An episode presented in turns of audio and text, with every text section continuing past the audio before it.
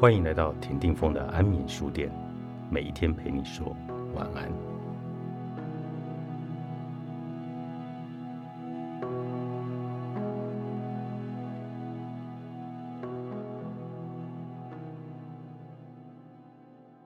困境开启新道路，这个练习的要点显而易见，在这个世界上，每一个存在的事物皆是空的。换句话说，在这个世界上，没有一件事物本身是好的或坏的。一个人眼中的蜜糖，可能是另一个人眼中的毒药。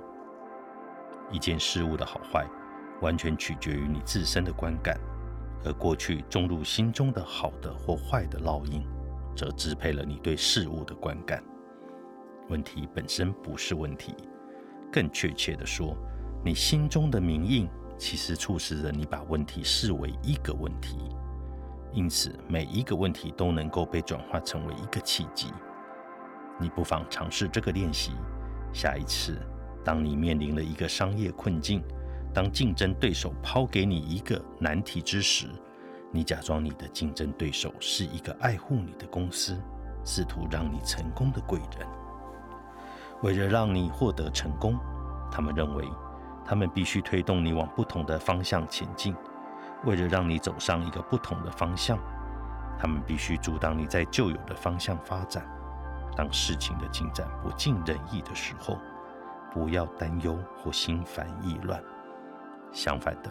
你应该完全的敞开心胸，迈向新的方向，试着去探头看看，他们希望你走上的道路是一个陌生的道路，而不要频频缅怀过去熟悉的道路。这种看待事物的态度切合实际吗？或许是，或许不是。切合实际与否真的无关紧要。无论如何，最终的结果如出一辙。担忧、心烦意乱，只会在心中留下负面的名印。当你的心被烦乱占据的时候，代表解决问题的创意空间相对减少了许多。烦乱、担忧只会让情况恶化。专注凝神的思考，如何去发掘潜藏于问题之中的契机，不但能够鼓舞你的心，也种下了正面的享受成功未来的名印。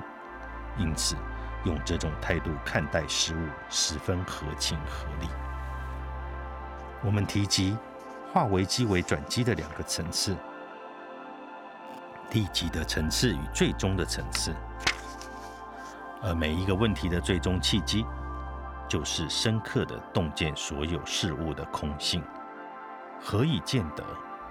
问题本身就是我们所能拥有的最佳重要的契机。古老的西藏智慧指出，如果事事顺遂，那是最糟糕不过的事了。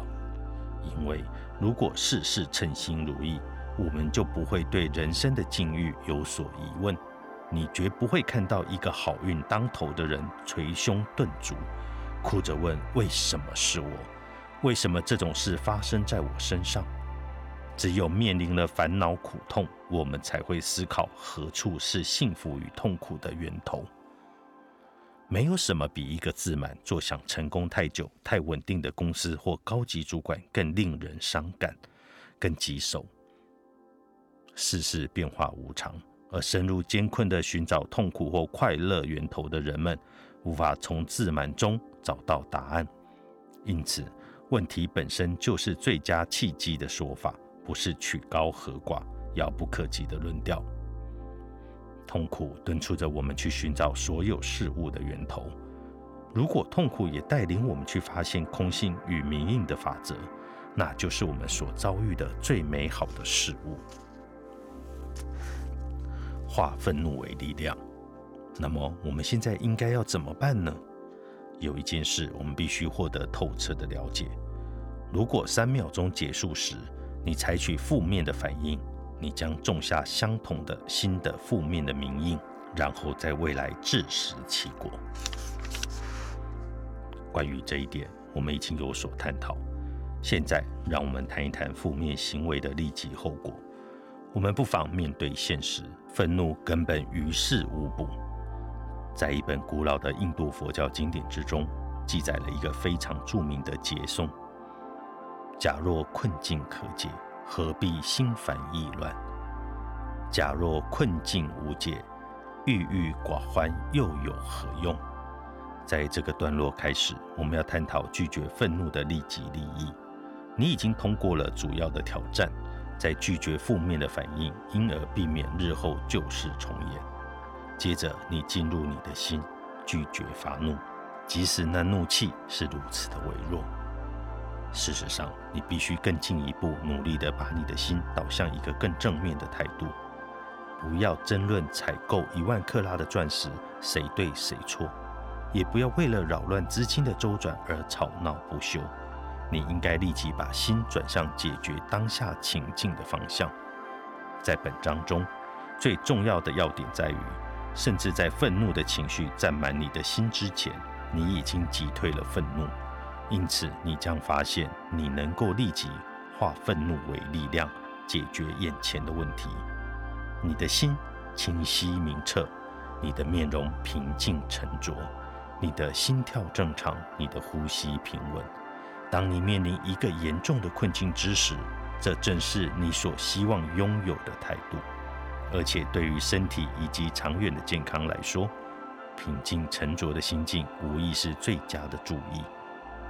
每当你拒绝发怒或避免任何负面情绪的时候，你的健康与快乐也随之延长。当你的心清净明净、平静沉着的时候，你也能够用更聪明、更理智的方式解决商业问题。最后的建议是，你或许已经注意到本书提供的修行法门非常类似原意。我们的前提是，所有的问题都是过去植入的名印或种子的产物。